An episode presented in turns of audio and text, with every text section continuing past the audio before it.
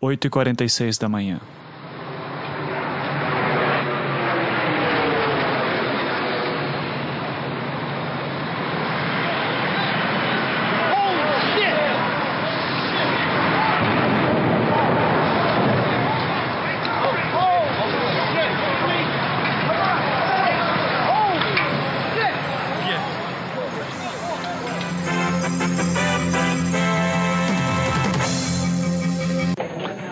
Está vendo aí agora imagens ao vivo de Nova York das chamadas Torres Gêmeas do World Trade Center, no sul da ilha de Manhattan.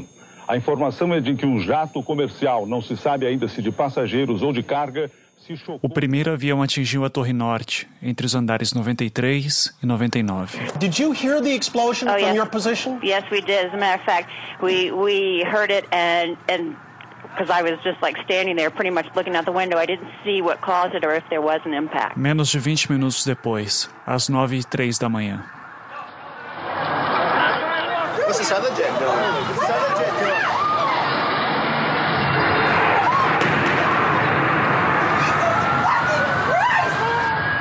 Holy shit, Martin. That's the other building. That's terrorists. Oh, That's terrorists, bro. That's fucking terrorists. Oh my. That's terrorists. bro. I, I, I, I zoomed out on it.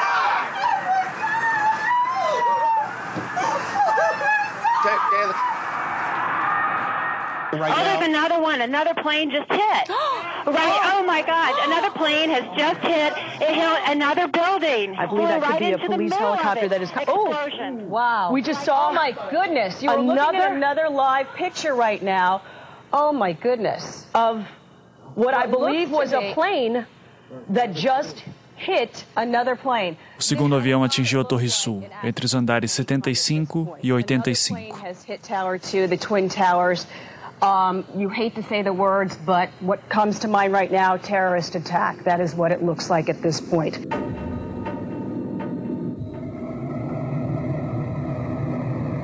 Terrorist, attack. That is what it looks like. 9h37. O voo 77 da American Airlines bate no Pentágono, matando 59 pessoas que estavam a bordo e 125 militares e civis do prédio. 9h42. Todos os voos nos Estados Unidos são cancelados. 9h45. A Casa Branca e o Capitólio são evacuados em Washington. De dentro das torres, pessoas começam a ligar para parentes e amigos.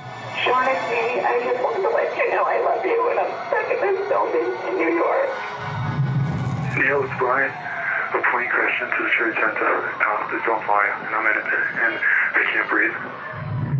Sean, there's a fire, I swear. I love you, Sean. I love you. I don't know if I'm going to be okay here. I love you so much. Melissa Doy, uma executiva que estava no 83º andar, liga para o serviço de emergência 911. A695, good morning. Have a good day. Hi, what's your number again, please? A695. Oh, my God, I'm on the 83rd floor. A6 what? I'm on the 83rd floor. Now, tell me, A6 what? A695. A695. It's, she at the World Trade Center. Someone having difficulty breathing on the 83rd floor. Okay, ma'am, how you doing? Is it, is it, is it, are they going to be able to get somebody up here? Well, of course, ma'am. We're coming up to you. Well, there's no one here yet, and the floor is completely engulfed. We're on the floor, and we can't breathe. Okay. And it's very, very, very hot. It's very, is are the lights still on? The lights are on, but it's very hot. Ma'am, ma'am. Very hot. We're all the way on the other side of Liberty, and it's very, very hot. No smoke, right? Of course there's smoke. Ma'am, ma'am, you have to stay calm. There is smoke. I can't breathe. Okay, you stay calm with me, okay? I understand. I think there is fire because it's very hot. Okay. It, it's very hot. I see, I don't see any air anymore. Okay. All I see is smoke. Okay, dear, I'm so sorry. Hold on one, stay calm with me, stay calm. Now, Please. listen, uh, listen, listen. The call is in. I'm documenting. I'm going to let them... Hold on one second, please. I'm going to die, aren't I? No, no, no, no, no, no. Say your... I'm going to die. Ma'am, ma'am, ma'am, say your prayers. And we're not... We're going to we're gonna think positive because you got to help each other get Kevin Cosgrove, executivo que estava na mesma torre de Melissa, também liga para o serviço de emergência. Ele estava no centésimo quinto andar.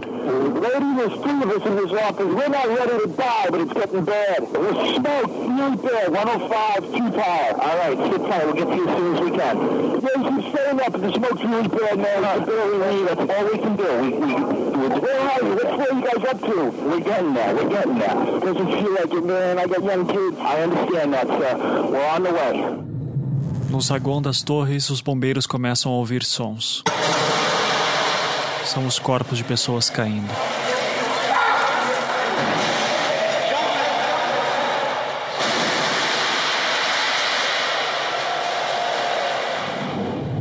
Nove cinquenta e nove. Looking at, financial center. Three of us, two broken windows. Oh, God!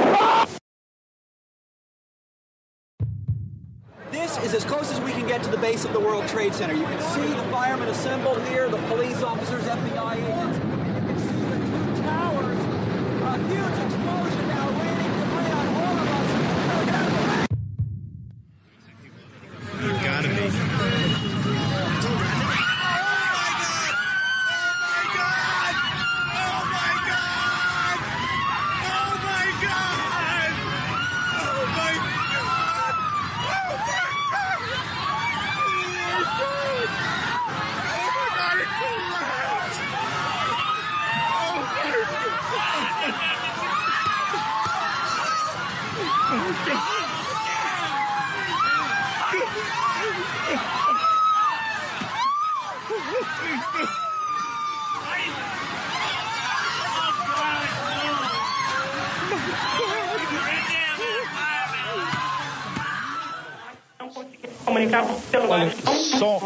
Só um instante, Simone, para dizer que todo o centro financeiro da ilha de Manhattan aí está coberto A pela torre fumaça. acaba de desabar. Desabou a torre, desabou uma das torres do World Trade Center. Uma das torres acaba de desabar.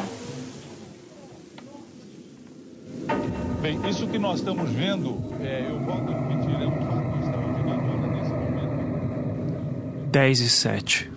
O voo 93 cai na Pensilvânia. Minutos após a queda da Torre Sul, o médico Mark Heath vai até o local oferecer ajuda a bombeiros e possíveis sobreviventes. Ele estava com uma câmera na mão. Need anybody with emergency medical experience? My estimate is we probably lost 200 firefighters. Oh how many thousands of people. Okay. So you want me to wait right here? Okay. Multiple spots. And stay away from any other high-rise building. Okay. 10 e 28.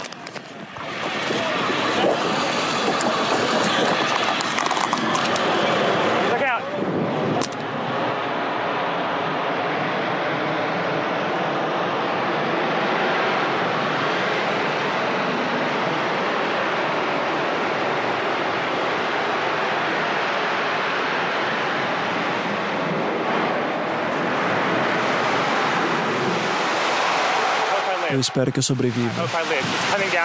Está caindo em mim. Aí vem. Estou me escondendo atrás do carro.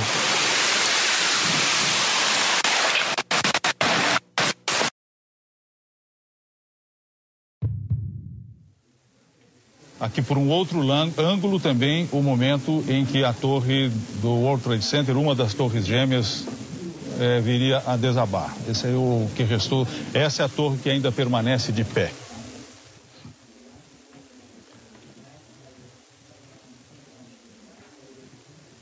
Olha, essa, essa é a outra torre agora. É a outra torre que está caindo agora. Caiu a outra torre. A outra torre, a outra torre, a segunda torre está caindo. A exemplo da primeira. Imagens ao vivo de Nova York, está no chão o World Trade Center, um dos maiores símbolos do poder econômico dos Estados Unidos, no centro da ilha de Manhattan. O World Trade Center está no chão. Primeiro, uma das torres, agora a segunda.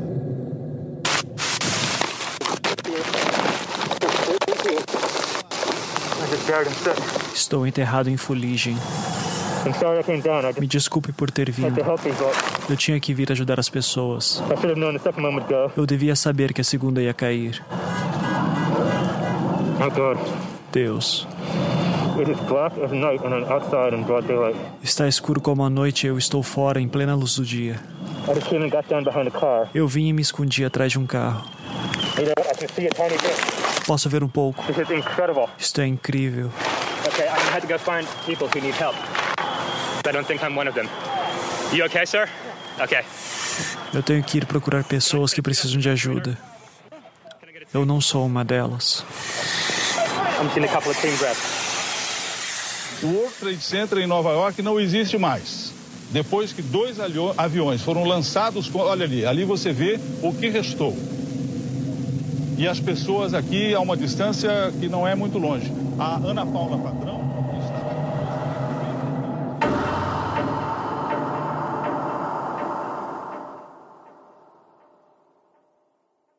A Frente Democrática para a Libertação da Palestina desmentiu agora há pouco, negou que seja responsável pelo atentado. E certamente as informações sobre a responsabilidade por essa tragédia ah, vão começar a chegar de forma muito desencontrada, inclusive a autoria pelo atentado.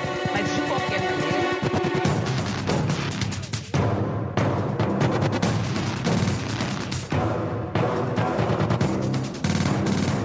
Na história recente, os americanos sofreram diversas ações terroristas, nem todas promovidas por estrangeiros.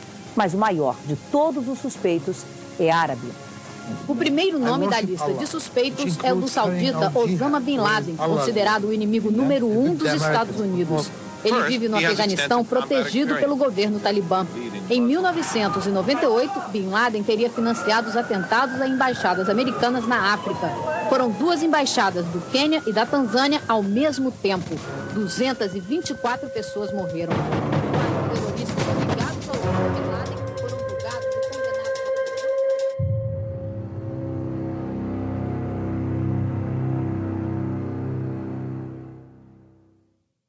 Oito e meia da noite. Good evening. Today, our fellow citizens, our way of life, our very freedom came under attack in a series of deliberate and deadly terrorist acts. America and our friends and allies join with all those who want peace and security in the world, and we stand together to win the war against terrorism. Tonight, I ask for your prayers for all those who grieve for the children whose worlds have been shattered, for all whose sense of safety and security has been threatened. And I pray they will be comforted by a power greater than any of us, spoken through the ages in Psalm 23. Even though I walk through the valley of the shadow of death, I fear no evil, for you are with me. This is a day when all Americans from every walk of life unite in our resolve for justice and peace. America has stood down any enemies before, and we will do so this time. None of us will ever forget this day, yet we go forward to defend freedom and all that is good and just in our world. Thank you. Good night, and God bless America. Estava declarada a guerra ao terror.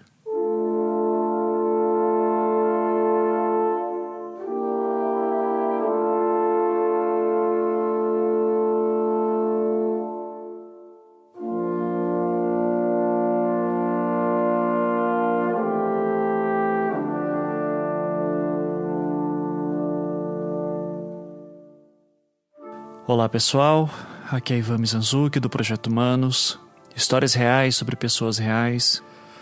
Naquela manhã de terça-feira, 2.996 pessoas morreram, entre passageiros, bombeiros e policiais. A enorme maioria eram civis. De alguma maneira, o mundo mudou naquele dia.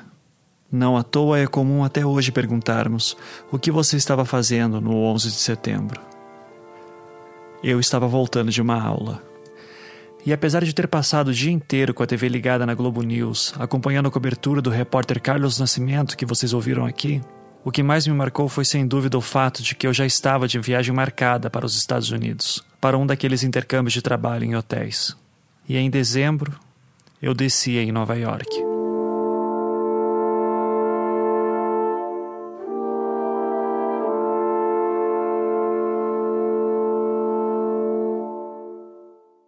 Ao visitar o local das Torres Gêmeas, fiquei primeiro impressionado com o tamanho do local.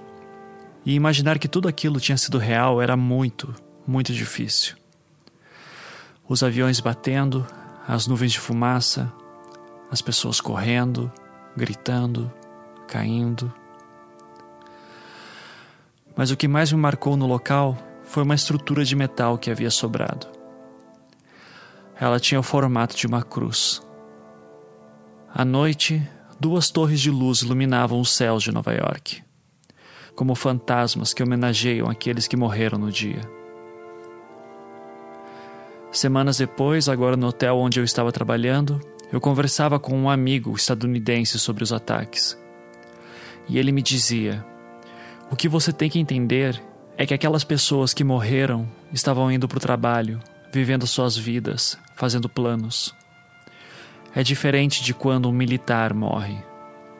Um militar, quando acorda de manhã e vai para o trabalho, ele sabe que pode morrer a qualquer momento, por mais improvável que seja. E sim, eu argumentei sobre como os Estados Unidos também já mataram milhões de inocentes civis em guerras passadas.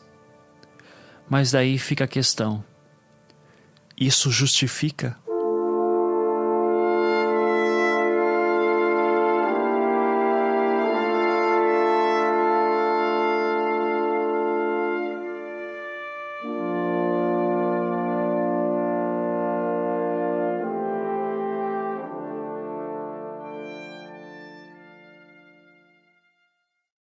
Uma, tem uma rede aqui nos Estados Unidos que chama-se Einstein Brothers Bagels, né?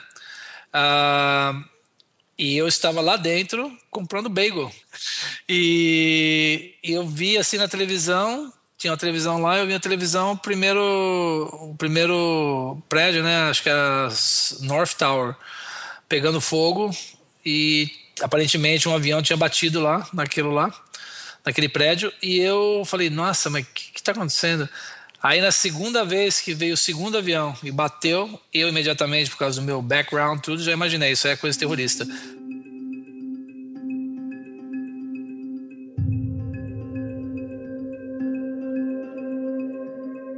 Assim, depois que o segundo avião bateu, aí eu já fui para base.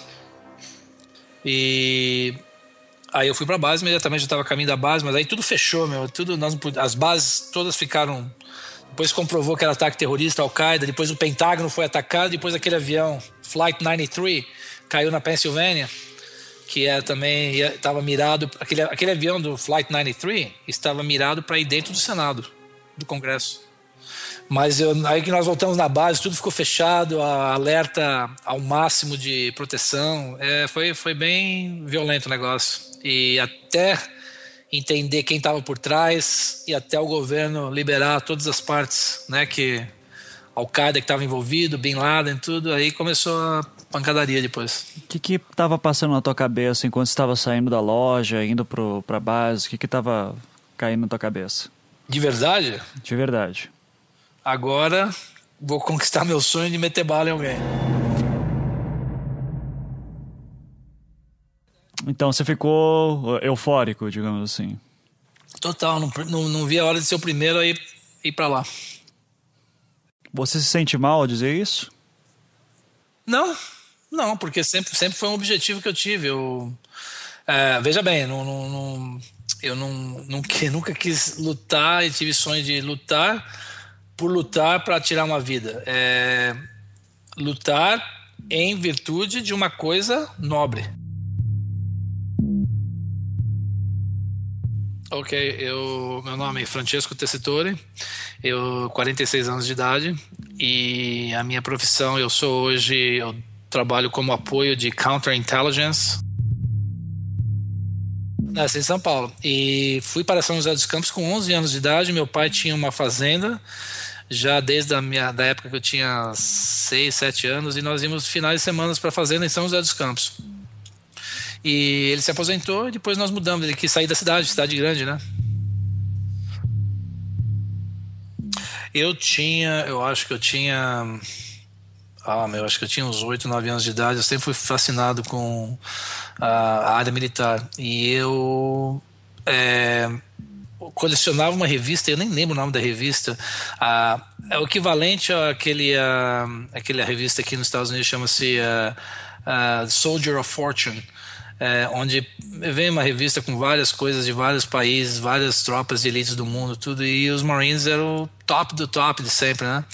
E eu colecionava essa revista, e mas nem imaginava assim, eu, vi, eu viajava, né, com 9, 10 anos de idade, imaginar, pô, usando aquela roupa de combate, indo pra guerra, foi uma coisa que sempre me atraiu, não sei, é uma coisa muito karmática para mim.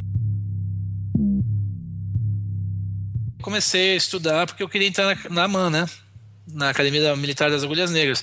E é justamente isso, essa época do Figueiredo, essa época das, das, da, da, da, dos militares, eu viajava, eu era fascinado, eu era até meio ignorante, assim, o pessoal que metia o pau nos militares, morava em São, São José dos Campos e é, tinha o CTA ali, tem o CTA, né, e eu era muito, assim, servi o tiro de guerra, fui voluntário pro tiro de guerra, enquanto todo mundo tá tentando ser desligado, eu tava lá na frente querendo servir, servir, entendeu? Os caras falaram, você é maluco, não sei o quê.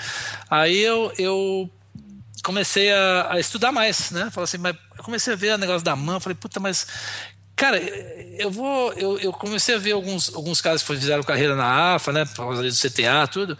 Eu, eu falava assim, mas, meu, é um, simplesmente mais um, um trabalho, assim, é uma, não é uma carreira. Uma carreira para mim tem que ser em combate, tem que ser assim, alguém que vivencie algo que possa trazer algo a mais do que simplesmente vestir uma farda. Eu vou se eu, se eu, entrar numa, se eu tentar entrar numa man, qualquer coisa aqui no Brasil, é, mais uma vez, eu não vou ter uma perspectiva. E não, por favor, isso não, não, não é nem, mas nem é, é, é, como é que chama? Uma coisa que eu realmente é, é, eu acredito, mas não é, não é uma coisa assim de ter ser prepotente.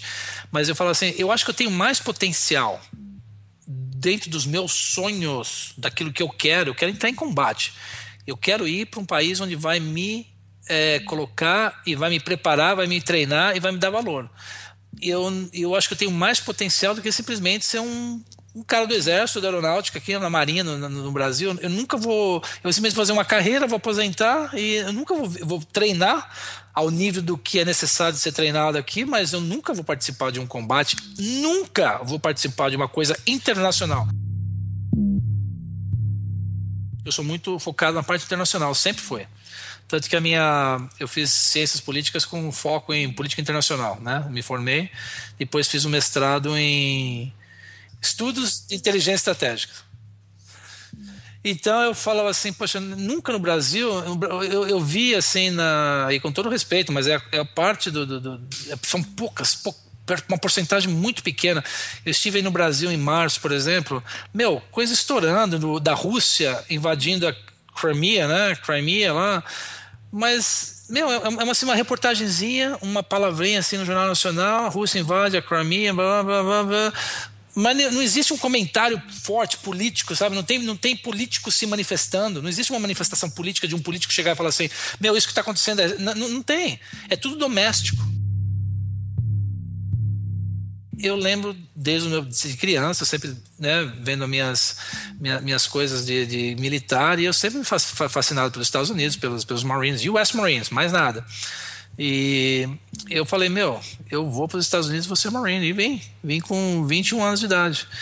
E, mas isso já era uma coisa minha que estava crescendo há muito tempo. Ah, eu tanto que eu não tinha, eu pensei, eu, a única opção além de Marines que eu tive, mas eu não pude na época, era de ser, ah, eu, eu pensei e eu iria ter feito se eu pudesse, é de ser US SEALs, né? Navy SEALs. Eu não podia porque para você ser SEAL já de cara para o treinamento você tem que ter cidadania americana, porque você é exposto a certos tipos de treinamentos que já são top secret.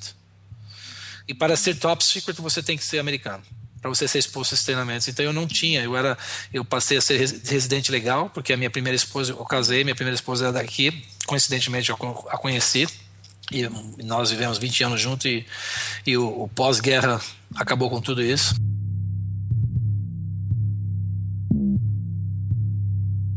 Navy SEALs é Marine. Marine e Navy SEALs são as únicas opções. Eu nem nunca quis saber do Army, do Navy, do, do de mais nada, Air Force, muito menos. Meu negócio é US Marines ou Navy SEALs. Navy SEALs estava fora US Marines. Eu entrei na.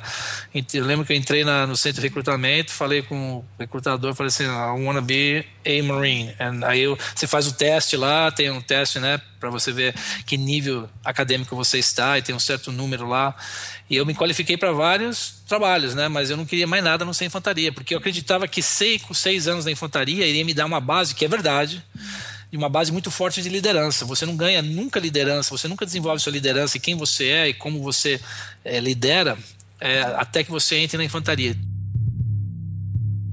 Eu, eu lembro que o recrutador falou: Meu, você sabe que você tem uma. Eu não, eu não podia entrar na área de inteligência naquela época também, porque eu não era US citizen, né? não era cidadão americano ainda. Então eu tinha várias opções de trabalho, avionics, engineering, não sei o quê. Eu falei, meu, eu quero pintar minha cara e ir pro meio da floresta, eu quero meter bala, eu quero infantaria. e ele dava risada e falou, ok, ok, ok, mas você sabe que, meu, infantaria é meio pesado, não vou mentir para você, não são, não é, não é essa vida que você tá. Eu falei, não tem problema, eu quero fazer no começo que a infantaria acabou. Quando Francesco terminou o ensino médio no Brasil, entrou em duas faculdades, Educação Física e Direito. Em 1991, com 21 anos de idade, largou as duas graduações e foi para os Estados Unidos com a ajuda de amigos. Assim que chegou, conseguiu dar entrada na papelada para ser residente, graças à ajuda de uma mulher que o contratou como au pair para seu filho. Pouco tempo depois, conheceu uma mulher que se tornou sua primeira esposa, como ele mencionou há pouco.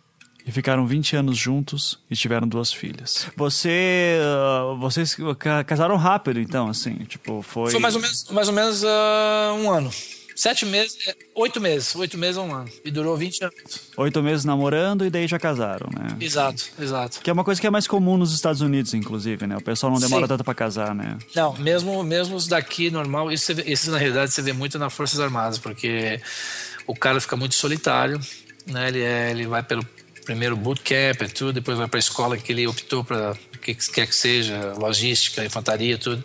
Aí ele é colocado numa base. Mas aí normalmente o cara fica muito solitário. Normalmente tem a namorada que namora faz um tempão, que está lá na cidade de Missouri, não sei aonde. Aí o cara fala: Meu, não faz sentido nenhum você tá aí, vem para cá, né?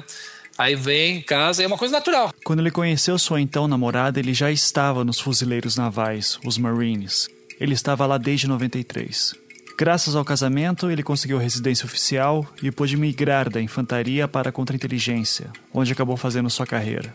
E se você não sabe o que são os Marines, é importante deixar claro que o treinamento deles é bem diferente do Army, o exército americano, já que são uma espécie de forças de elite militar onde poucos entram. Quero colocar o Army para baixo. As Special Forces do Army são excelentes, Delta, Green Beret, né? Mas o Army no geral, o, o Big Army, né? O grande Army o convencional, eles não têm a mesma disciplina e as mesmas regras que nós temos. Os Marines são muito strict, né? Restritos, assim, são muito é, nós somos muito assim disciplinados. O Army já é mais, puta, é uma meio meio zona, sabe, o jeito que eles operam às vezes. Em relação a mim e em relação com essas pessoas que entraram no, no, no, no né, depois do September 11th, uh, eu acho que a diferença é, é, é, nítida, porque alguns de nós, antes, que nem eu, eu me juntei em 1993, em 93 você não poderia imaginar que em, em menos de 10 anos ia estourar um, uma guerra mundial de terroristas. Tinha os sinais, mas né, presidência do Clinton, essas coisas, ninguém quis dar muita uh, ouvido a isso. Mas a diferença é que eu me juntei em 93 com o ideal de continuar fazendo as minhas campanhas e viajando o mundo em busca da, da, dos meus ensinamentos dentro da área militar, que é uma coisa que sempre me fascinou. E a, a diferença nítida é que você vê que aqueles que se juntaram por um impulso patriótico, que foram muitos, serviram o contrato mínimo, às vezes de quatro, cinco anos, e saíram fora. Enquanto aqueles que já estavam antes, ou alguns se juntaram depois, continuaram carreira, entendeu? Mas você vê uma grande entrada e saída. Entendeu? De, de, de pessoas que entraram para servir e falaram assim: agora, ó, eu servi no Iraque, ou eu servi no Afeganistão. Eu conheço o cara que entrou só para servir no Iraque, falar, eu servi no Iraque, para que alguém pudesse virar para ele e falar assim: o que você fez? Eu servi no Iraque. Entendeu? É uma, foi uma questão assim de patriotismo e de falar assim: agora eu vou dar um tempo no que eu estou fazendo e vou fazer isso pelo meu país. Isso foi grande, isso foi grande. Mas não teve uma longevidade muito grande daqueles que entraram só para isso e continuaram para servir uma carreira. Eles entraram, serviram o tempo mínimo, que são quatro anos, e saíram fora. E os Marines são responsáveis pelos, chama-se East Coast and West Coast Deployments. Como nós somos, por doutrina, transportados pela Marinha, nós somos a força anfíbia de ataque da, da água para o mar, da, da, do mar para a terra, certo? Então, por doutrina, doutrina, os Marines são transportados pela Marinha e nós paramos e atacamos e fazemos exercícios da água para a terra. O exército não, o exército chega depois que a gente conquistou, chega e ocupa e a gente sai fora, certo? E então, eu em 96, 97 existe agora, nós estamos falando agora, amanhã, depois de amanhã, daqui a seis meses, continua existindo as chama-se MIL, chama Marine Expeditionary Units. São forças anfíbias de ataque que patrulham o mar Mediterrâneo e o Pacífico. Todos seis meses é feita uma rotação e nós somos transportados pela Marinha. Então nós temos agora, no momento, existe a 24, 22ª, 24 e 26 mil, que é do East Coast, Camp Lejeune, North Carolina, aqui em North Carolina. E tem a 11ª, 13ª e 15ª Forças Expedicionárias Anfíbias que, que saem da Califórnia, San Diego, e vão para o Oceano Pacífico. O que, que, eles fazem? São frotas de navios que transportam Marines em, em expedições, uh, unidades expedicionárias, que qualquer crise no mundo, de um dos lados do mundo, nós temos forças para responder em menos de 24 horas.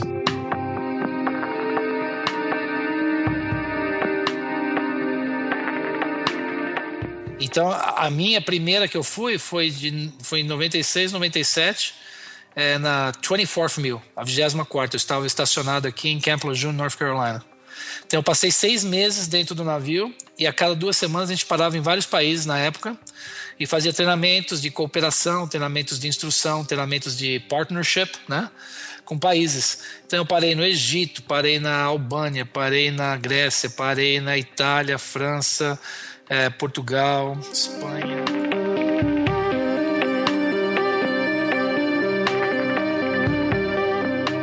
Mas essa foi a primeira assim, operação que eu fiz fora de combate. Foi, isso é tudo operação que você é mais ou menos estado de alerta.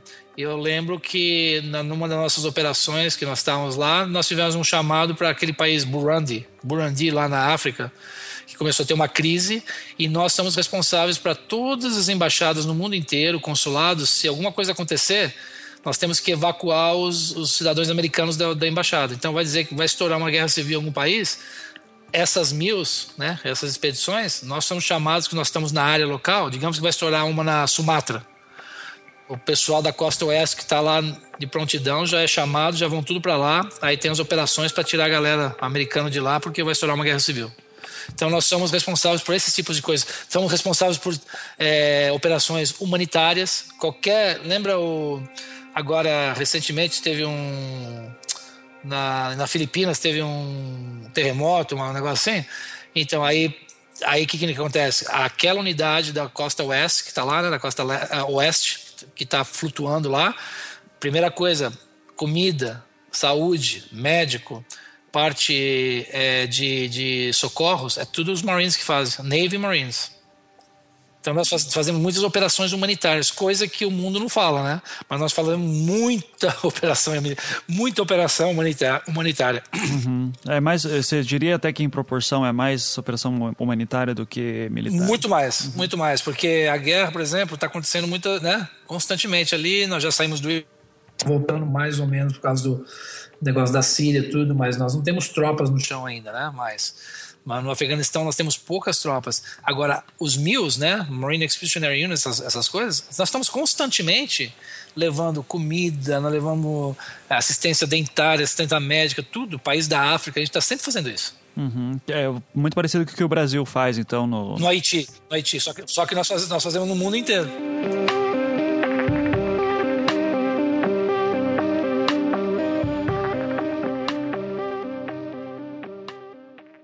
Apesar da declaração de guerra do governo Bush a Osama Bin Laden, na época protegido pelo governo talibã no Afeganistão, o Francisco não foi imediatamente para lá, pois havia outras operações em andamento para a captura de Bin Laden, especialmente por parte da CIA.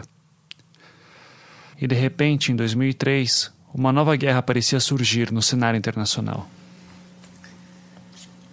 My fellow citizens, events in Iraq have now reached the final days of decision. For more than a decade, the United States and other nations have pursued patient and honorable efforts to disarm the Iraqi regime without war. That regime pledged to reveal and destroy all its weapons of mass destruction as a condition for ending the Persian Gulf War in 1991. O que aconteceu foi um problema muito grande político. É, infelizmente, eu acho que o que aconteceu na época do Bush, ele, ele, ele, ele tirou o foco do Afeganistão, que era o número um, e entrou no Iraque com aquela percepção de guerras, né, de armas de, de né, weapons of mass destruction, um, links do Saddam Hussein com Al-Qaeda, coisas que acabaram sendo provadas que não é verdade. The United States, with other countries, will work to advance liberty and peace in that region. Our goal will not be achieved overnight, but it can come over time. The power and appeal of human liberty is felt in every life and every land. And the greatest power of freedom is to overcome hatred and violence and turn the creative gifts of men and women to the pursuits of peace. That is the future we choose. Free nations have a duty to defend our people by uniting against the violent. And tonight, as we have done before, America and our allies accept that responsibility. Good night.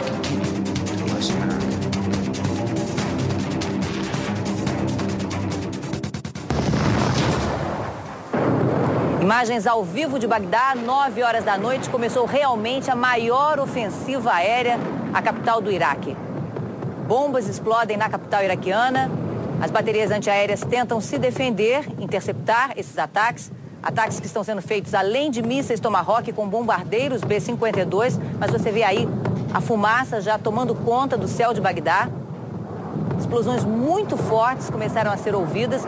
O ataque começou aproximadamente a uma hora, mas a parte mais intensa, realmente aí você vê fortíssimas explosões, fogo, fazendo rolos de fumaça. E a gente consegue já ouvir o barulho das explosões e das baterias antiaéreas.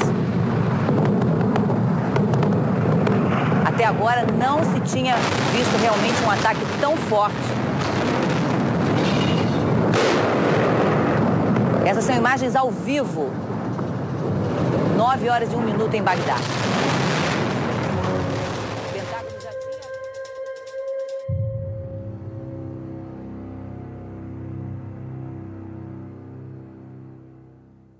Dezembro de 2003. Novas informações sobre a captura de Saddam Hussein. Vamos a Nova York com a correspondente Cristina Serra.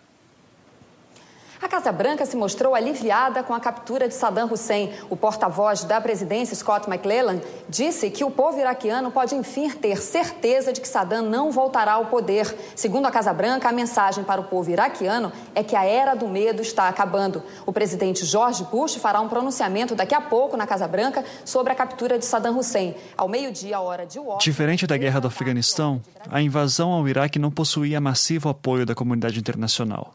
As operações militares lá se resumiam a dois países, Estados Unidos e Inglaterra.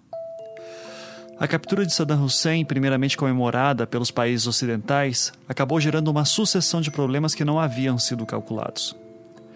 Além da presença já conhecida de grupos terroristas no país, a queda de Saddam Hussein resultou num alto grau de instabilidade política, especialmente da chamada insurgência iraquiana, composta por grupos de combatentes fortemente armados que lutavam contra as forças militares estadunidenses e britânicas.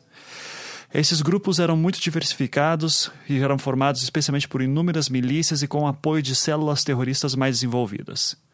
Entre elas, a Al-Qaeda iraquiana, um ramo da Al-Qaeda de Bin Laden, mas diferente em vários sentidos.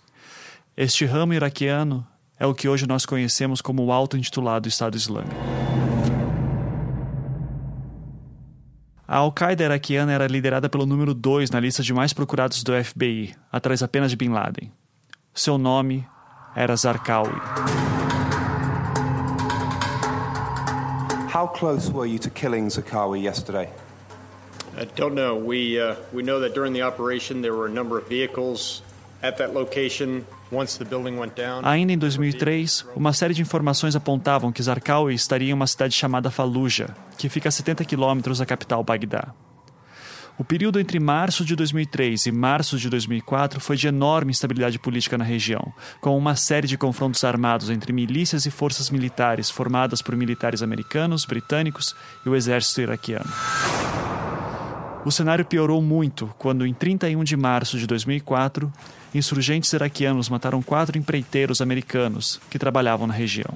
Logo em seguida, em abril, os Marines invadiram a cidade, buscando encontrar membros da Al-Qaeda e outros insurgentes.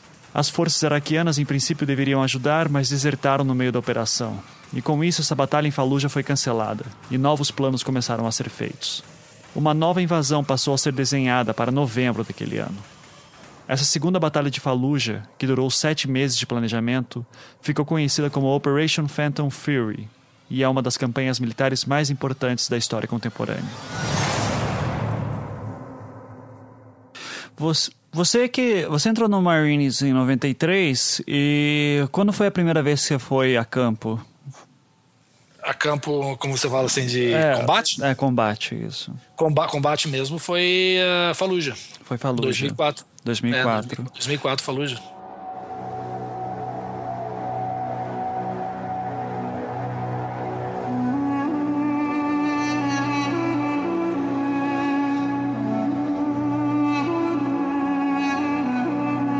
E Fallujah foi uma coisa, foi uma das, foi a maior batalha é, desde a da, de Vietnã, onde casa por casa quarto por quarto foi varrido, porque o Al-Qaeda estava completamente controle total de Fallujah. E nós fizemos uma campanha durante sete meses, mandando panfletos, tudo, cercamos a cidade. E quem e mandamos panfletos de avião, de tudo, que para que esvaziassem a cidade se você não fosse parte do Al-Qaeda, que nós íamos entrar. E Fallujah foi, Fallujah foi uma das maiores massacres também da, da, em combate né, hoje. Nós perdemos de cara mais de 300 Marines entre mortos e, e feridos, entendeu? Foram mais de quatro semanas de combate intenso e muito Al-Qaeda de todos os lugares, né? Tinha os Al-Qaeda Al de todos os lugares do mundo. Tinha cara do Sudão lutando lá, tinha da Síria, tinha Jordânia, tinha é Chechnya, cara do Chechnya lá da, da Rússia uh, que é predominantemente, predominantemente uh, é, muçulmana, né? A região do Chechnya, que tem tudo separado da Rússia. E os caras são muito hardcore. E, então foi uma batalha muito forte. Tinha snipers pesados. Tanto se você assistiu o filme American Sniper, então o começo Chris Kyle, começo do, começo do filme é tudo isso em Fallujah. Eu cheguei a conhecê-lo num brief que nós tivemos, depois nós trabalhamos com o Navy SEALs, porque eles estavam dando apoio a nós Marines, né? Que nós Marines limpávamos as casas, né? Como você viu no filme. Quando eu falo clear the house, é clear, like, entrava nas casas e limpava. E eles, os snipers dos SEALs, estavam em várias posições da cidade, então a gente tem que saber mais ou menos onde é que eles estavam, né? é para poder fazer, poder saber, por exemplo, eu posso entrar nessa área que nós estamos tendo nossa, nossas costas olhadas aqui. Dia 7 de novembro de 2004 foi o dia que nós fizemos o que a gente chama broke the line of departure, né? Quebrou a linha de, de, de, de saída. Recebemos o comando, já estava todo mundo em posição e eu lembro que eu estava junto, eu era Marine, com outro Marine, uh, junto ao exército americano. É, nós estávamos todos misturados. E eu não vou esquecer porque nós entra, eu entrei no Humvee e nós estávamos na linha entrando e os engenheiros eles explodem, né? Chama-se breach. O perímetro da cidade é todo minado. A gente explode tudo, que é para causar, para se tiver qualquer tipo de mina deles, do inimigo, é tudo explodida, que é para a gente poder entrar. Então a cidade foi cercada. Então isso do, do meu ângulo, né? Do meu ângulo, eu estava dentro de um Humvee da, do Army e a primeira coisa, depois de mais ou menos uns 10 minutos que a gente começou a invadir a cidade, nós recebemos uma ligação no, no rádio. Você escuta na, na rede do rádio. O Sergeant Major da unidade que eu estava junto do Army, depois de 33 anos de serviço, tinha sido acertado na cabeça e morreu no, no local. Né? Então isso foi foda, porque você está entrando num combate e eu não estava muito acostumado a lutar com o Army, né? Estava sempre com os Marines. E eu e meu amigo, nós éramos, fazíamos inteligência humana coletânea. Então nós estamos assim, nós tivemos com eles porque eles não tinham quem suportasse ele, quem apoiasse eles.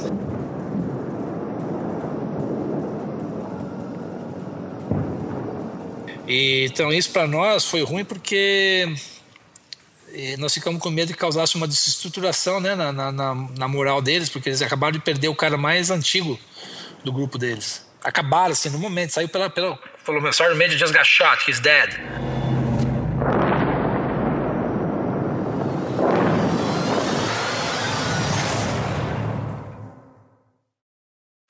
Então eu falei, puta merda. Aí, aí entrou.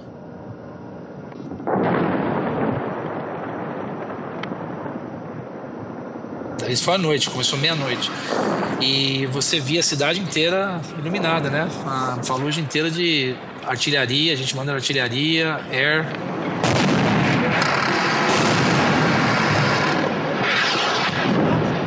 O cheiro é. O cheiro até hoje. Cheiro de. É, para mim é o cheiro de combustível de helicóptero e combustível de tanque. É um cheiro distinto que estava sempre no ar. E isso até hoje, qualquer lugar que eu sinto, se eu estou passando na base, assim, eu sinto. Estou passando na, perto do airfield e tem um helicóptero levantando o voo, alguma coisa, eu sinto aquele cheiro, é, imediatamente vem todas essas imagens na minha cabeça. É uma coisa inacreditável. Tanto isso como operações no Afeganistão. É, as imagens me traziam assim um momento assim de é, que eu falei surrealista. Eu ficava imaginando, meu, todos esses anos, todo esse treinamento tá aqui, ó. E, e eu na época já falava, essa batalha vai ser uma batalha histórica.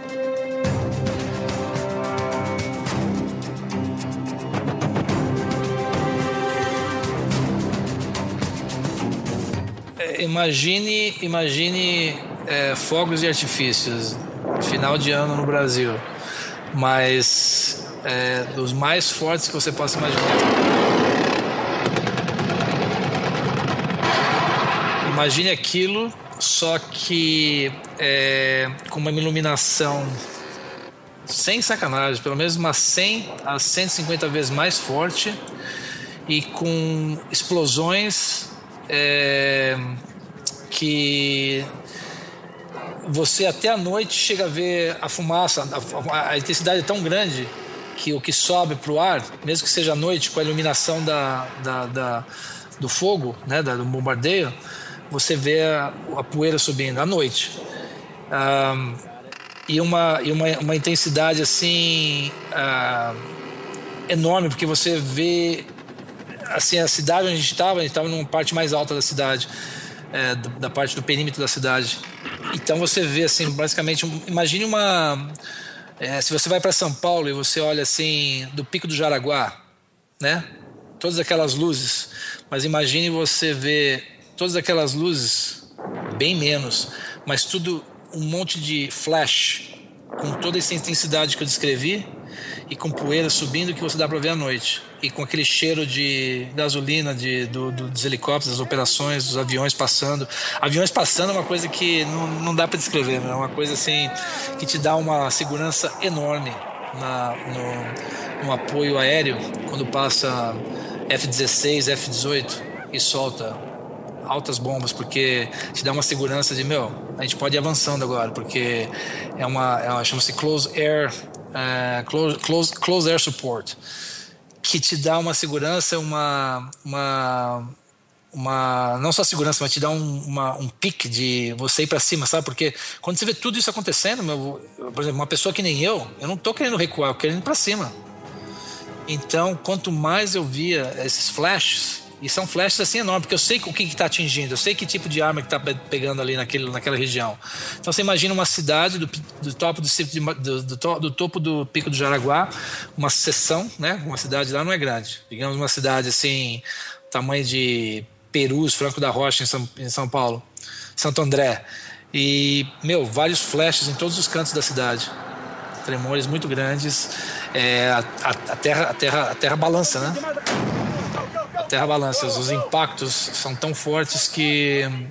E uma das coisas que, vocês, que eu escutei no rádio que o general passou para nós, o general que estava em comando, ele falou: meu, a partir de agora, tudo que vocês verem que se mexer é para matar.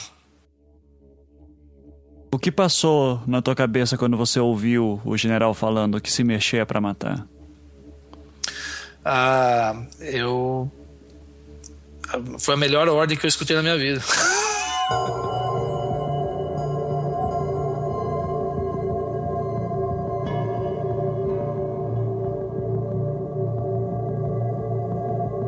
Porque o que, eles, o, que o, o que o pessoal em Fallujah estava fazendo, sob o comando de Zargawi, Abu Musab al-Zargawi, uh, foi justamente o que o al-Baghdadi hoje faz, que era o braço direito de Zargawi, que é o comandante, o, o líder do, do ISIS, né? do ISIL.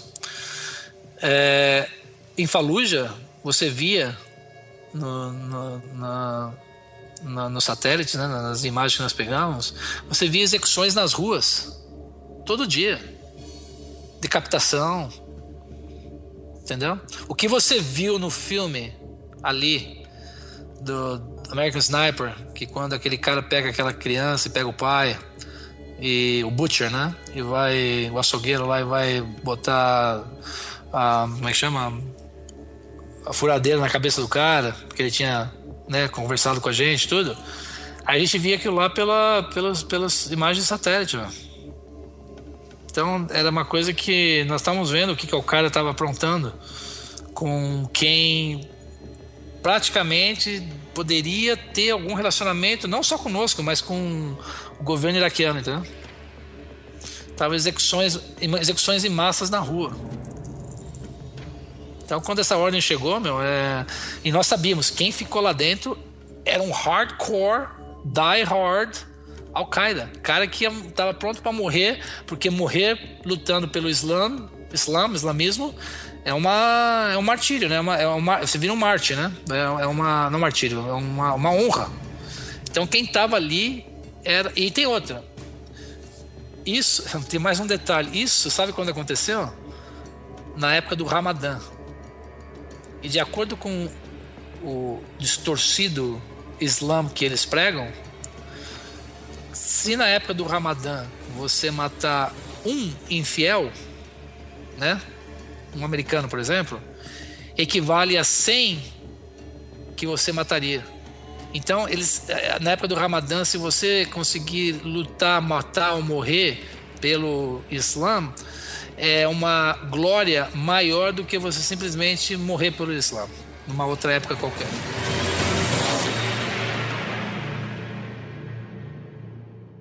Mas não tinha medo de, de repente, matar algum civil que, por, por algum motivo, ainda estava lá? Não conseguiu se deslocar? Algum homem? Alguma coisa assim? Na, na, na, na verdade, no, no, a esse ponto que chegou, se eles. Se, tanto que nós encontramos 20, né? Encontramos 20 que estão sendo torturados. Iam ser executados. Mas. Não, não, não, não, não passava isso para nós porque nós sabemos que isso era chances pequenas. Número um. Número dois, se existisse alguém que nós já tínhamos conversado com isso, se existisse alguém que estava inocente ali, é porque estava capturado pelo Al-Qaeda e ia ser executado de qualquer forma. Porque nós fizemos uma campanha de sete meses, né? E nós tínhamos visualização aérea satélite, tudo, 24 horas por dia, das pessoas saindo, né? Então não tinha mais mulher, não tinha mais criança. As pessoas, as pessoas é, fugiram de Fallujah. Quem ficou lá dentro, quem estava monitorando todos os checkpoints, né, os pontos de entrada e saída, era o Al-Qaeda. E nós víamos eles nítidos, com, com arma, com é, roupa né, tradicional preta. Eles, eles, eles deixavam as pessoas ir embora, mulher e criança. Alguns homens não deixavam, mas mulher e crianças deixavam embora. E eles estavam prontos para batalhar. Umas maiores concentrações de lutadores do Al-Qaeda estavam concentradas em Fallujah. Entendeu? Então as chances de de de repente nós capturamos pessoas também nós só não só matamos é, porque se, se mexia. Nós chegamos a capturar. Eu lembro interrogando o cara quatro ou cinco que nós pegamos que se renderam nós pegamos. Ah, mas é, é difícil ao ponto que chegou a campanha os sete meses de campanha quando chegou no momento da invasão que foi anunciado o dia que nós íamos para lá e quando ia, só nós sabíamos que era secreto, obviamente. Quando nós nos, deslocamos para começar, é, é, difícil você pensar nisso porque são sete meses de campanha muito grande. Nós vimos muita gente saindo de lá. Quer dizer, é, é, é quase impossível. É a mesma coisa que falar para você, se você falar para mim, ah, você vai entrar naquele palheiro de tem um palheiro ali num, num, num silo e, e vai ter algumas agulhas no chão. Cuidado para você não pisar nelas. Pô, não, não dá se a maioria for removida, é muita, muito azar se eu pisar numa delas, né? Mas tem, tem a chance, tem a chance. E mesmo assim, ao mesmo tempo, eu pensava, meu, nós estamos lutando com um cara que que são estão usando guerrilheira, né? É, princípios de guerrilha, de guerrilha. E mesmo assim, com todo esse nosso arsenal, nós vamos ter problema aqui. E nós tivemos nós tivemos problema, né? Nós perdemos várias pessoas. Comparado à potência que nós temos com o que eles têm, era para ser uma disseminação total, né? Mas para você ver como é o princípio de guerrilha é uma coisa forte, mano.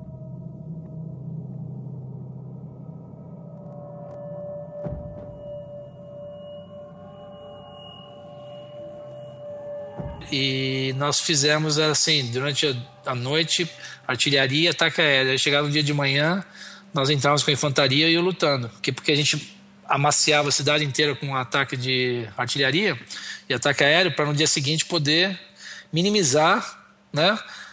É, encarar esses caras, porque esses caras, a vantagem que eles tinham é que eles tiveram sete meses para preparar a cidade, tanto que as casas tinham buracos nas paredes de uma casa para outra, onde eles corriam de uma casa para outra, entendeu? Eles tinham rotas escapatórias, tudo que a gente não sabia.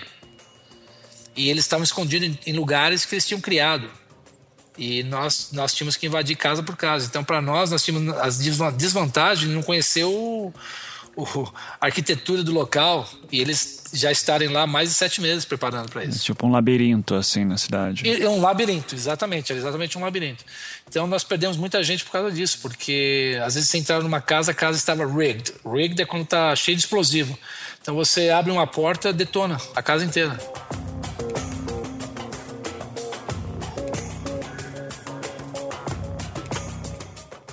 Nós capturamos, capturamos, nós resgatamos 20 caras que estavam sendo prontos para ser executados pelo Al-Qaeda, que tinham sido torturados, iraquianos. Nós entramos numa casa.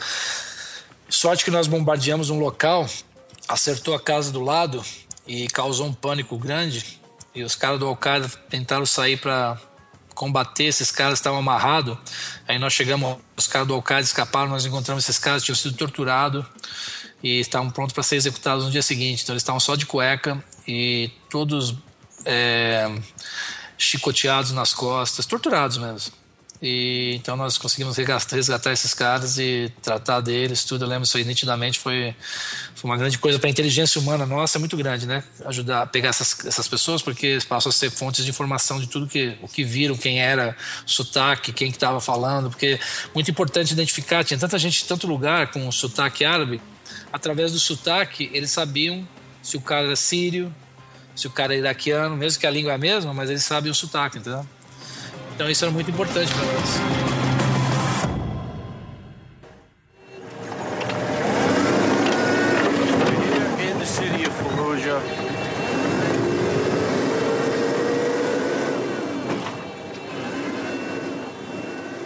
estava no Humvee com. Nós estávamos passando uma rua de Humvee, né? E eu estava sentado atrás do, do motorista. Os, o cara do, no Humvee, o cara tem o motorista, o passageiro da frente, eu atrás do motorista, do motorista e o outro passageiro do meu lado.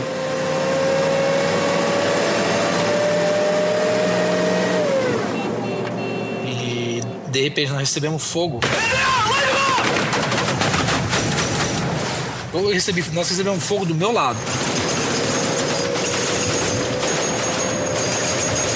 Do motorista que eu estava atrás, eu e o motorista. O motorista parou e conseguiu sair, porque uma das primeiras coisas que você faz é dismount. Quando você recebe fogo, a primeira coisa, porque você fica dentro do Humvee, você vira um um sitting duck, né? Um, um pato sentado ali para você tira, para ser acertado. Então eu eu não consegui sair, cara porque o, o, o fogo estava muito intenso. O motorista conseguiu sair, os caras do lado direito automaticamente saíram, fácil, e todos correram para o lado direito do, do, do Humvee, né? E eles começaram a abrir fogo de volta. E os outros Humvees atrás também.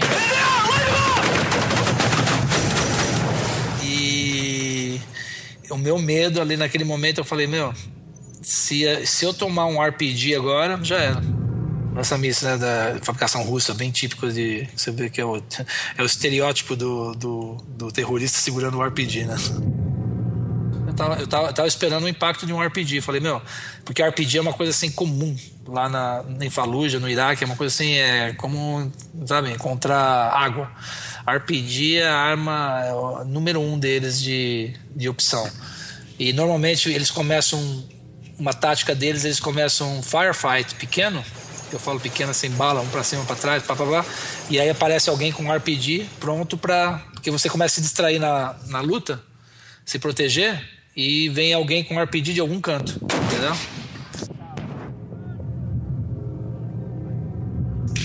E naquela hora eu lembro perfeitamente que o meu melhor amigo saiu do lado direito e ficou, meu, ele falava para mim assim: "Fica aí, fica aí, fica aí. Fica aí, fica aí". Ele metendo bala e eu falar, meu, RPG, man, RPG, man, I'm gonna fucking get hit by RPG. Ele falou, não, fica tranquilo, fica tranquilo. Ele tava tentando me acalmar. E eu só tava esperando o impacto, mano.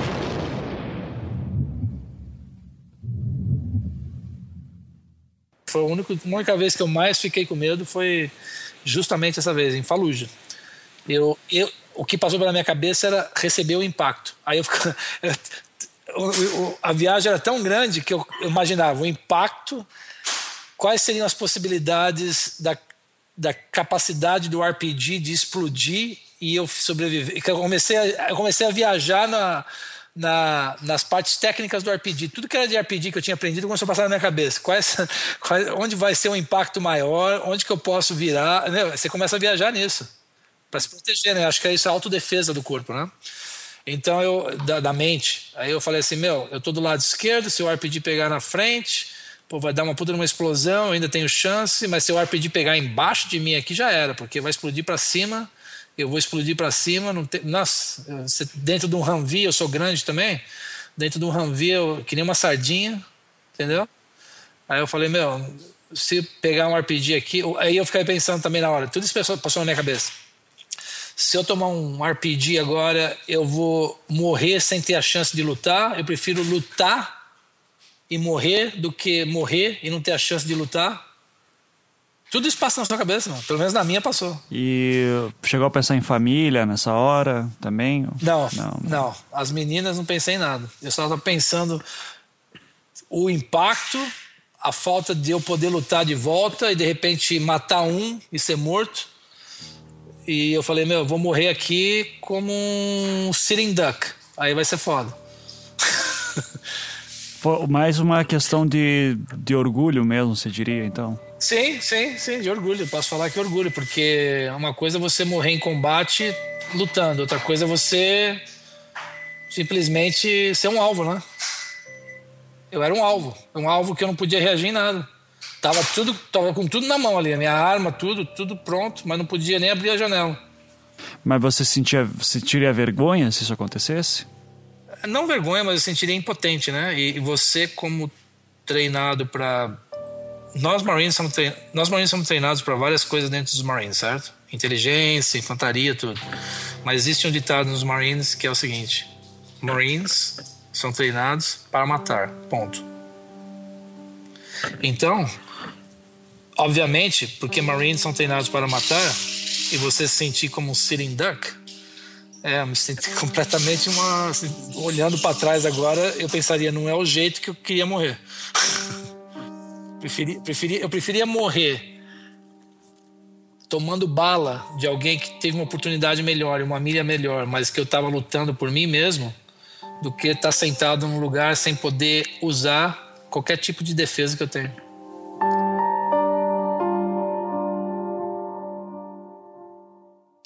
Uma imagem que eu nunca tive da minha cabeça é nós tínhamos um centro dentro de Fallujah, que era um centro médico, né? Que depois que nós invadimos uma certa área, você vai montando postos médicos que chamam-se é, field, field medical, you know, field, field medical. Ou seja, meu, é, são centros de tendas, né?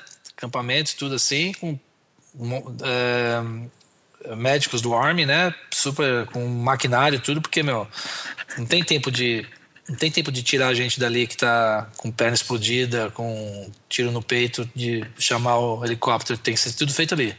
Chama-se Field Medical. E eu lembro um cara, meu, eu tava lá no centro médico porque nós tínhamos passado por ali e, e tava chegando um cara na maca e você vê que ele eu lembro eu lembro perfeitamente assim da os caras correndo e ele dentro da ma, ele na maca e ele com a perna para fora sem, sem farda, né? Mas balançando assim de uma forma sem vida, entendeu? Então, naquele momento, assim, quer dizer, passou a ser mais um, porque a hora que isso aconteceu, eu já tinha visto vários, é, já tinha escutado de vários e vários, é, vários negros sendo evacuados, mas aquela imagem, assim, basicamente, que veio na minha cabeça e nunca saiu e que coincidentemente é, vem a ver com a sua pergunta de sentir sublime, é, o fato de que na minha cabeça na hora passou assim, puta, podia, pode ser eu, poderia ser eu. E a, do jeito que a perna dele estava balançando para fora da máquina, que o pessoal estava correndo com ele, é, é, é, sem vida, né? Já estava sem vida. Sabe, você fala assim, pô, o cara já está lifeless. É, tipo, não, não, não, não tem mais vida, não tem. Pode ser que ele estava inconsciente, pode ser mais não tem mais vida. E o, um dos chaplains, né, do, do Army, é, chaplain é o, é são os caras da parte religiosa, né, que vai dar o último, como é que chama, the last rites, o último extremo unção.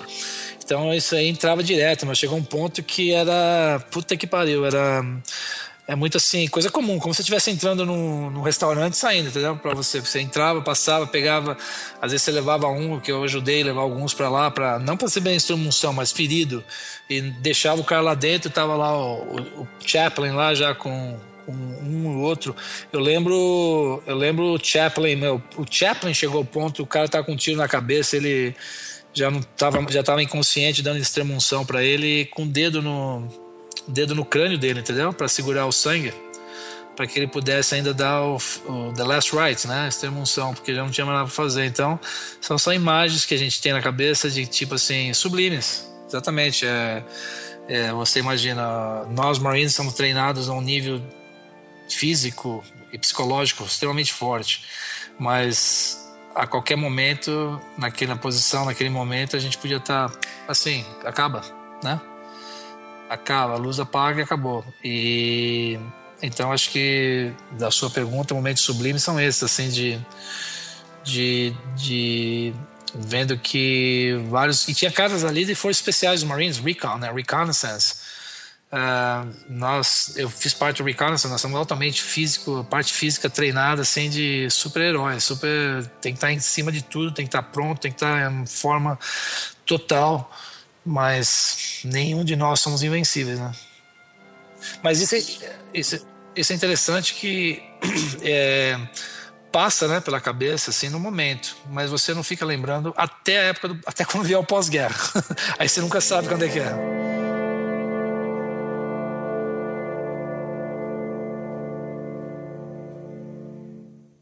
Você tem ideia de quantas pessoas você matou? Não tenho é difícil. É difícil, é diferente de. É, para nós, é diferente de você ser um sniper. Porque um sniper você pode confirmar através de um sniper tem um confirmed kills e não confirmed kills. Confirmed kills é quando você acerta alguém que você já está em busca e está pronto e já está autorizado. Ou você tem a própria discrepância sua, né? De matar, que nem você viu no filme lá, um moleque pegou RPG e ia mandar no, nos caras, ele estava pronto para puxar o gatilho e não tinha. Ele, ele tem que simplesmente proteger as tropas. Uh, mas um confirmed kill, você sabe porque tem tropas suas ao, ao, ao lado, entendeu? Então, quando você tem um confirm kill, você acerta e você já passa o rádio que você acertou tal pessoa em tal posição, tantas, tantos metros de distância, e as tropas vão lá e confirm. É, tá confirmado. Bom, então você vai marcando ali como você sabe. E o Chris Kyle, por exemplo, ele, não, ele teve o maior número de confirmed kills, né? Mais de 160 confirmed kills.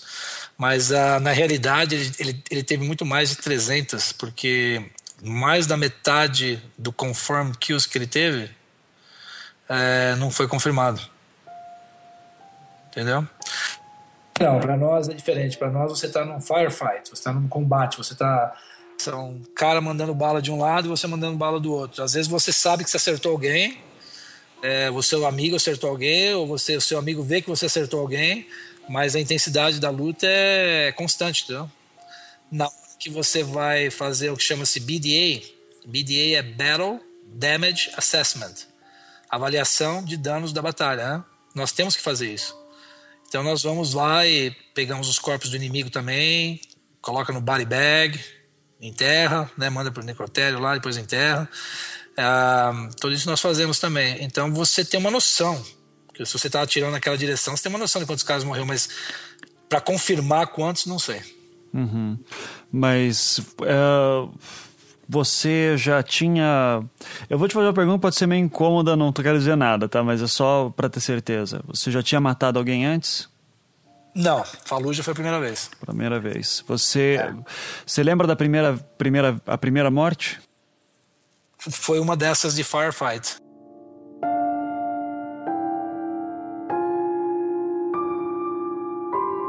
O que mais me espanta no relato de um soldado como Francesco é justamente como é uma realidade tão distante da minha. A gente imagina que matar alguém deveria ser algo extremamente chocante, especialmente na primeira vez, que você lembraria de todos os detalhes, se chocaria com isso, sentiria culpa. Mas a realidade é que num campo de batalha, num cenário de guerra, as coisas mudam de figura. Por isso, não é incomum não lembrar das mortes que você foi responsável. Além disso, eles não estavam lutando contra qualquer um. Estavam lutando contra a Al-Qaeda iraquiana, base do que hoje é o auto-intitulado Estado Islâmico, cujas ações terroristas chocam o mundo, especialmente nos dias de hoje. Por sinal, é sabido que o próprio Bin Laden divergia das ações de Zarqawi, especialmente as decapitações promovidas contra muçulmanos em praça pública. Ainda assim, é impossível não imaginar que, após ter matado alguém numa guerra, você não ficaria pensando sobre isso quando fosse dormir à noite. E mais uma vez, a realidade é mais complexa do que imaginamos. Pergunto isso mais pela, pela questão mesmo, assim, de. Porque eu sei que depois a guerra é outra coisa, né? Mas eu imagino que no meio da ação, mesmo quando você vai dormir, você não consegue nunca relaxar 100%. Não, não. O, o, o na realidade, você relaxa 100%. O, em relação depois que nós vamos conversar, acho que no pós-guerra, tudo, o pós-guerra é uma coisa que não. Ele não incide até estatisticamente entre um mês a seis meses depois que você sai do ambiente que você já está acostumado. Lembre-se que todos esses ambientes de combate passam a ser a sua realidade. Quando você está dentro da sua realidade, na realidade, na realidade, esta sua realidade é o que te torna forte e que te faz você sentir com vontade de querer voltar. Quando todas as vezes que eu tive o pós-guerra, que eu um dia nós vamos conversar ou ainda hoje, uh, você não vê a hora de voltar para aquele ambiente. Porque é, é, o seu ambiente de segurança. É como naquele filme Guerra ao Terror.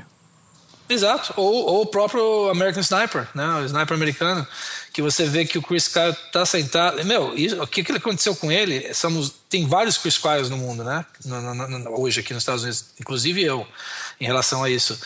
E ele foi simplesmente feito um filme, mas aquele de sentar na frente da televisão e você não está sabendo o que está rolando em volta de você, Meu, várias vezes aconteceu comigo. O pós-guerra te faz isso. Te isola num mundo onde você só quer voltar na sua profissão. Você quer, você quer voltar naquilo, porque você, está pensando, você não está pensando mais em filhos, você não está pensando mais em mulher, você está pensando nos seus amigos, você está pensando na missão, você está pensando na, nas, nos caras que você ainda tem que pegar, porque você sabe que estão lá fazendo coisa A, B, C e D, e tem outros Marines lá que vão ter a vida dele arriscar. Meu, é, é outro mundo. O que estamos chamando de pós-guerra aqui refere-se ao chamado PTSD Post-Traumatic Stress Disorder estresse pós-traumático uma das enfermidades mais comuns entre soldados que retornam da guerra. Todas as vezes que o Francisco voltou de campanha, ele passou por isso, sempre agravando o quadro anterior. E foram três vezes quando voltou para casa: em 2005, 2007 e 2012. Da última, diferente das outras vezes em que esteve no Iraque, ele havia voltado da sua primeira campanha no Afeganistão.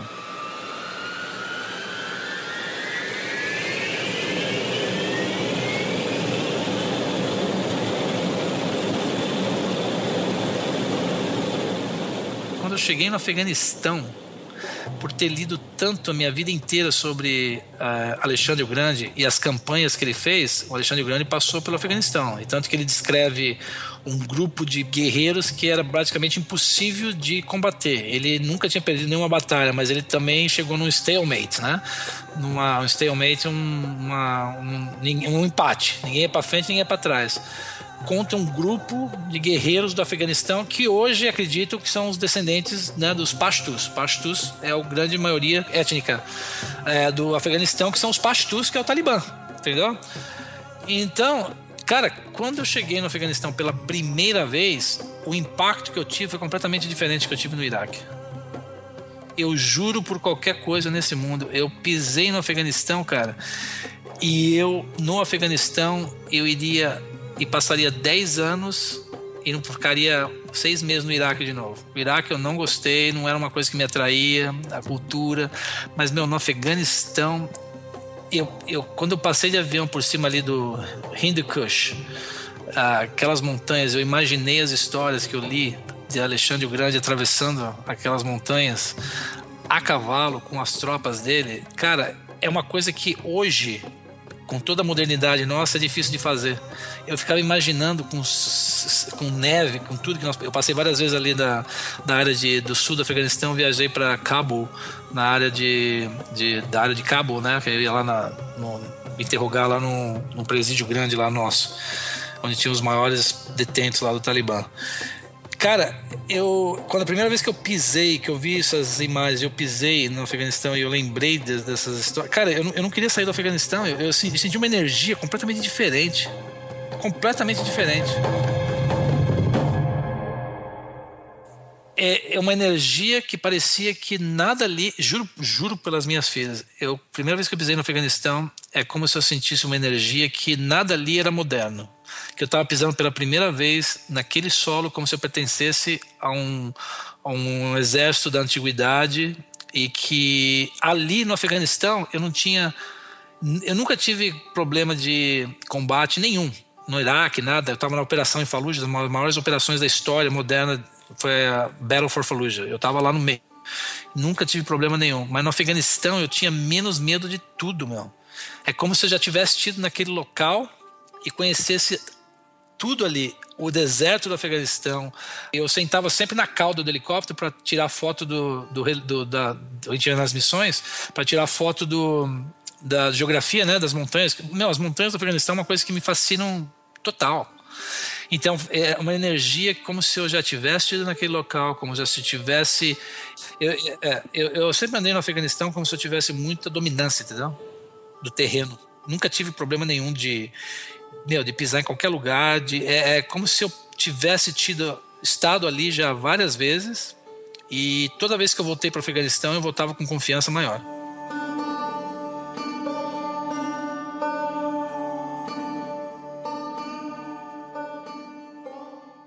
Nesses relatos do Francesco, nós podemos ter uma visão do que foi a guerra do Iraque de dentro, através dos olhos de um soldado americano.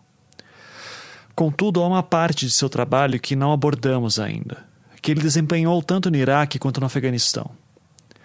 Além da infantaria, ele operava também no setor de inteligência, buscando informações atrás dos cabeças de membros do Al-Qaeda e do Talibã.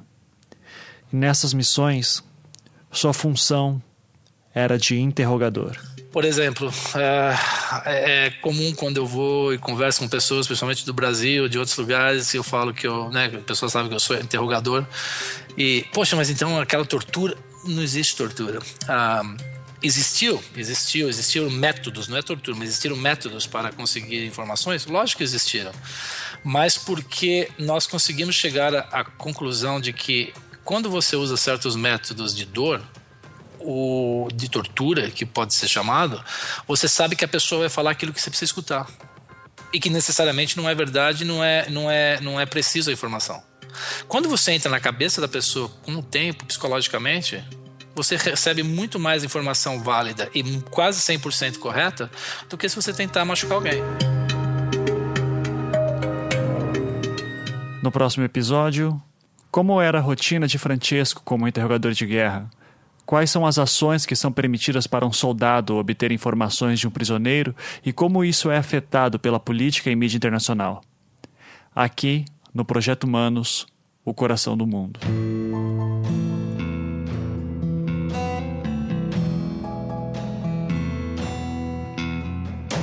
Projeto Humanos é um podcast que visa apresentar histórias íntimas de pessoas anônimas. Ele tornou-se possível graças à ajuda dos patrões do Anticast, que contribuem mensalmente para que nossos programas continuem acontecendo.